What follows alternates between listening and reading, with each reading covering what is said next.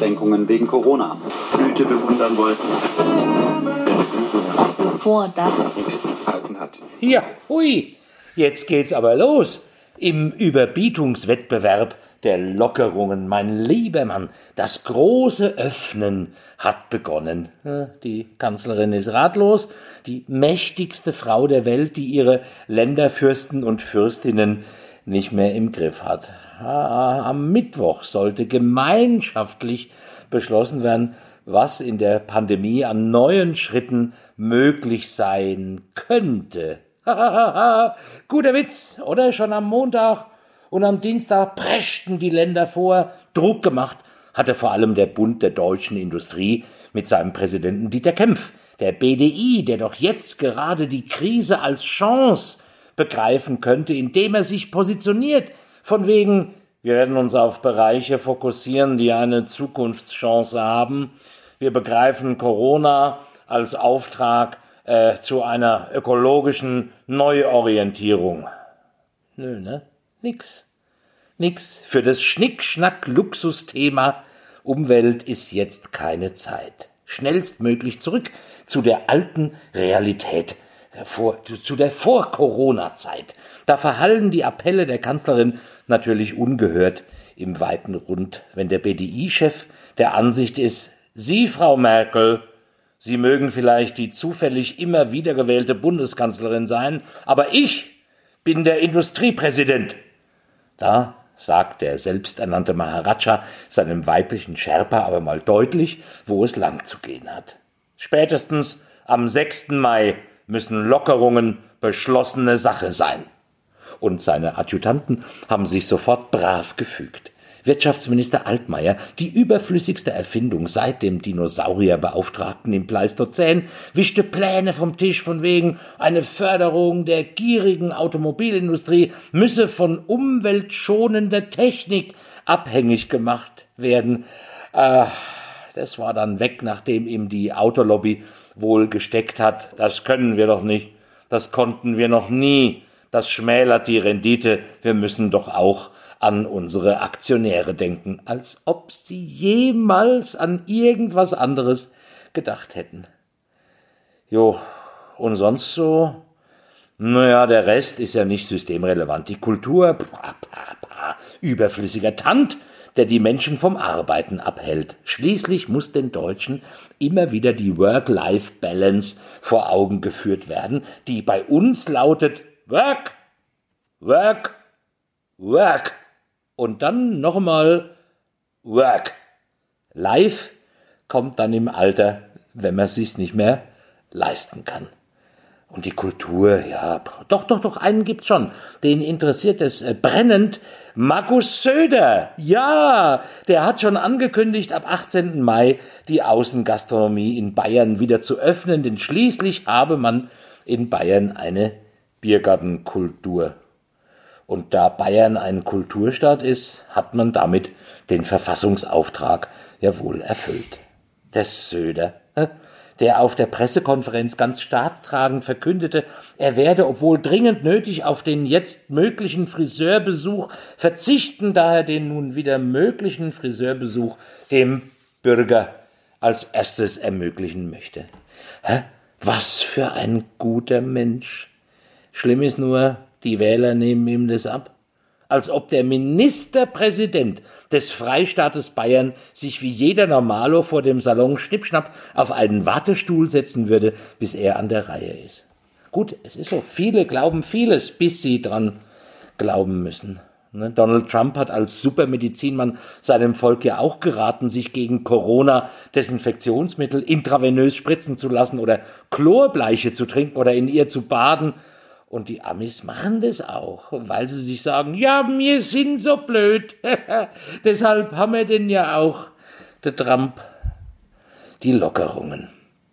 Klar, die Kanzlerin war sauer, nachdem Sachsen-Anhalt öffentliche Treffen von bis zu fünf Personen erlaubt hat. Niedersachsen und Nordrhein-Westfalen öffnen die Campingplätze Mecklenburg-Vorpommern, die Ferienwohnungen und Hessen will sogar Kulturveranstaltungen bis zu 100 Personen äh, wieder erlauben. Nein, es war keine leichte Woche für die Kanzlerin. die bei der Videokonferenz entnervt aufgestöhnt haben soll. Na, also, also, also, wenn ihr sowieso alle machen wollt, was ihr wollt, wozu braucht ihr mich denn dann noch? Woraufhin manche Teilnehmer gemeint haben, ja, das fragen wir uns schon länger. Die Bundesfürstin, selbst ihr getreuester Knappe, Magus der beliebigste, nein, nein, nein, Entschuldigung, Entschuldigung, halt, Magus der beliebteste, ging ihr in dieser Woche von der Fahne. Ausgerechnet er, der stets getreu getönt hatte, es gäbe doch nur eine, die dieses Land zuverlässig durch die Pandemie führen könnte. Sie! Jetzt gibt er sich auch als Lockerungskönig, damit ihm Armin Laschet nicht wieder zuvorkommt.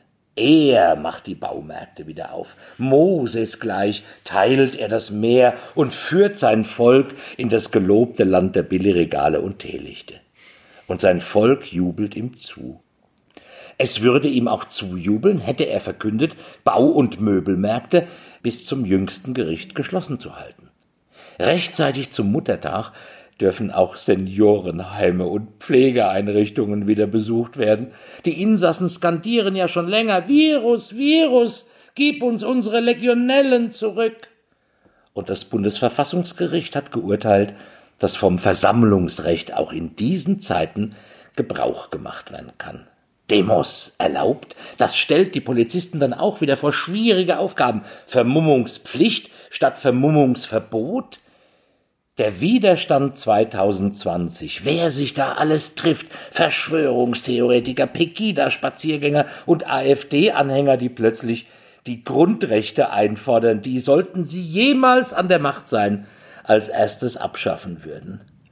Katholische Bischöfe äh, wissen und warnen, die Politiker würden mit Corona ein Geschäft mit der Angst betreiben, um das Volk gefügig zu machen. Hallo? Das ist das Geschäftsmodell der Katholen seit über 2000 Jahren. In Gera demonstrierte die politische Eintagsfliege Kemmerich Seite an Seite mit AfD-Funktionären für eine Corona-Politik mit Maß und Mitte. Gut, er weiß schließlich, wem er sich verpflichtet fühlt nach dem Schurkenstück von Thüringen. Ja, die Lockerungen. Kirchen dürfen jetzt auch wieder öffnen. Bis 50 Teilnehmer. Da wird sich mancher Küster freuen. So viele sollen jetzt wieder kommen. Das hatten wir in den letzten Jahren ja noch nie. Ratlosigkeit allerorten, alles verliert sich im politischen Klein-Klein. Aber da im Klein-Klein ist vieles passiert in dieser Woche. Der haushaltspolitische Sprecher der SPD, Johannes Kahrs, hat sämtliche Ämter niedergelegt, weil er nicht Bundeswehrbeauftragter werden durfte. Jo, Oh, jede Krise hat auch ihre positiven Seiten. Ne? Der einflussreiche Netzwerker des Seeheimer Kreises, ein Kreis, der schon längst in die CDU hätte wechseln sollen, um dort den Platz der Werteunion einzunehmen, damit die endlich zur AfD wechseln kann. Aber gut, jede Partei hat ihr Problempäckchen im Rucksack, das sie mit sich rumschleppen muss. Ne, die SPD versucht verzweifelt, ihren Sarrazin loszuwerden. Die Grünen wollen ihren Boris, der viele auf den Palmer bringt, nicht mehr unterstützen. Da hat die FDP schon angeboten, ihm politisches Asyl zu gewähren. Ja, das passt, oder? So wie sich Boris Palmer über Flüchtlinge auslässt, ständig mit irgendwas irgendwo aneckt, stets mit einer gewissen AfD-Affinität leid, da passt er bestens zur FDP, äh, die immer noch unter dem Tarnnamen Liberale als Partei läuft. Nur das mit der Umwelt, ah, das müssen sie ihm irgendwie noch austreiben. Hat doch gerade die FDP seit den 70er Jahren daran jegliches Interesse verloren. Ah, jede Partei, jede Partei hat ihre schwarzen Schafe. Sarrazin Palmer und der CDU, der CDU, das schwarze Schaf der CDU, Hans-Georg Maaßen. Ah, nee, stimmt ja nicht, weil, also, ah, ah, ah, das stimmt ja nicht, weil dieses schwarze Schaf wollen die Schwarzen ja gar nicht loswerden. Na, finde den Fehler. Aber ich war ja noch bei den großen Lockerungen und auch in der Türkei hat der Despot Erdogan jetzt angekündigt, dass Bürger über 65 Jahre ihre Wohnung für vier Stunden am Tag wieder verlassen dürfen. Schade, dass er mit seinen 66 Jahren auch dazugehört. Für Leute wie ihn wäre ein längerer Shutdown das Beste, was einer Gesellschaft passieren könnte. In diesem Sinne, bis nächste Woche, bleibt gesund und aufmerksam.